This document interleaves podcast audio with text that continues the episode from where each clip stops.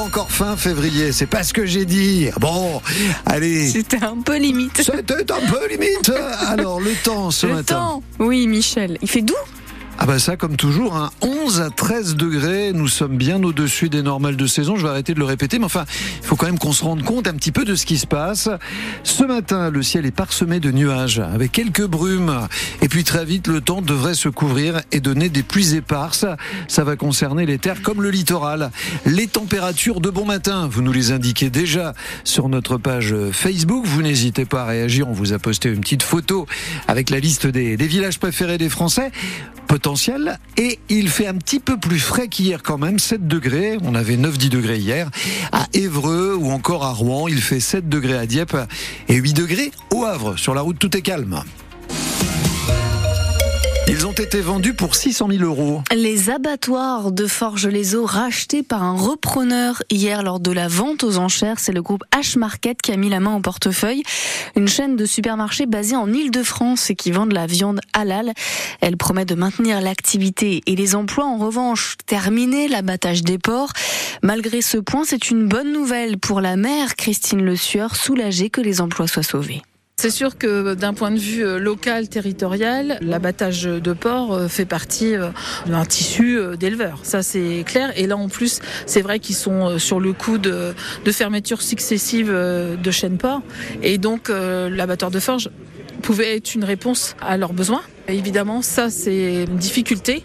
Bon, maintenant, euh, moi, si je réfléchis en tant que ville de Forge, euh, eh ben, c'est de l'activité, c'est surtout de l'emploi. Vous savez qu'en ce moment, le pays de Bray est quand même très impacté. À Gournay-en-Bray, il y a des usines qui ferment. euh, il y a un taux de chômage qui est quand même assez important. Donc, ça, c'est une réponse aussi aux besoins d'emploi, de maintenir les gens chez nous parce que on est en une baisse de démographie, mais on veut maintenir des familles, des enfants, nos classes ouvertes.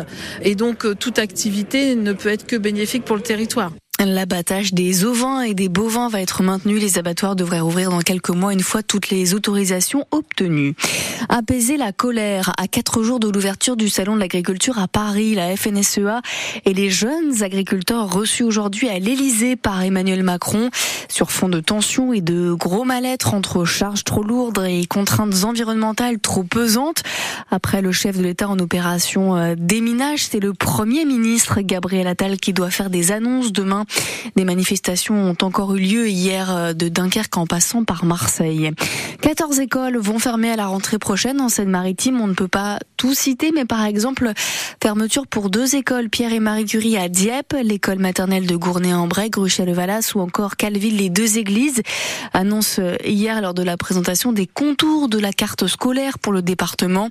Autre élément à retenir, 14 postes d'enseignants qui vont être rendus et 13 classes Ulysse en revanche qui vont ouvrir. Dans la métropole rouennaise, à Grand Couronne, un parking bientôt transformé en ferme. C'est l'idée du bailleur social Habitat 76. Il possède un parking en sous-sol inutilisé depuis plus de 10 ans dans le quartier résidentiel des Boutières. Alors, pourquoi ne pas y faire pousser des champignons ou des micro-pousses?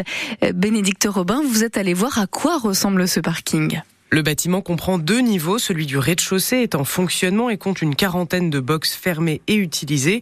Celui du dessous est désaffecté depuis des années. On a 850 mètres carrés ici, ça fait un bel espace. Que Florent Dubuc, responsable qualité, sécurité, environnement chez Habitat 76, voudrait bien voir revivre. Donc aujourd'hui c'est cloisonné dans des, dans des boxes comme vous le voyez, hein, des racks métalliques, mais tout ça, tout ça c'est démontable en fait. Donc euh, selon l'activité qui pourrait être mise en place, on pourrait euh, imaginer démonter euh, pour en faire un espace un peu plus grand et modulable. Les activités qu'il recherche, ce serait la culture de champignons, de micro-pousses, de petites plantes, tout ce qui pourrait pousser dans cet environnement un peu contraint. On est semi-enterré effectivement, donc voilà, la température est relativement stable, mais c'est vrai que sur euh, entre l'été et l'hiver, on a quand même un, voilà, une différence de température. Entre la nuit euh, et le jour, surtout en hiver, euh, là aussi on peut avoir des températures qui varient. Mais peut-être qu'en isolant euh, les murs, en faisant d'autres apports euh, de chauffage euh, ou autres, euh, ça pourrait pourrait permettre de limiter ce gradient de température. Tout est envisageable, tient-il à souligner, et surtout avec du soutien et des aides financières pour ceux qui voudraient se lancer. Et si vous êtes intéressé, l'appel à projet est à retrouver sur le site d'Habitat 76.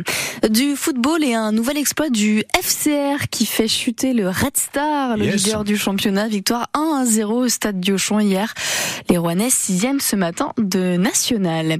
Eux sont leaders de la Ligue Magnus. Nos hockeyeurs rouennais affrontent Marseille ce soir. Coup d'envoi à 20h à l'île la Croix pour la 41e journée. Les Marseillais sont 5e.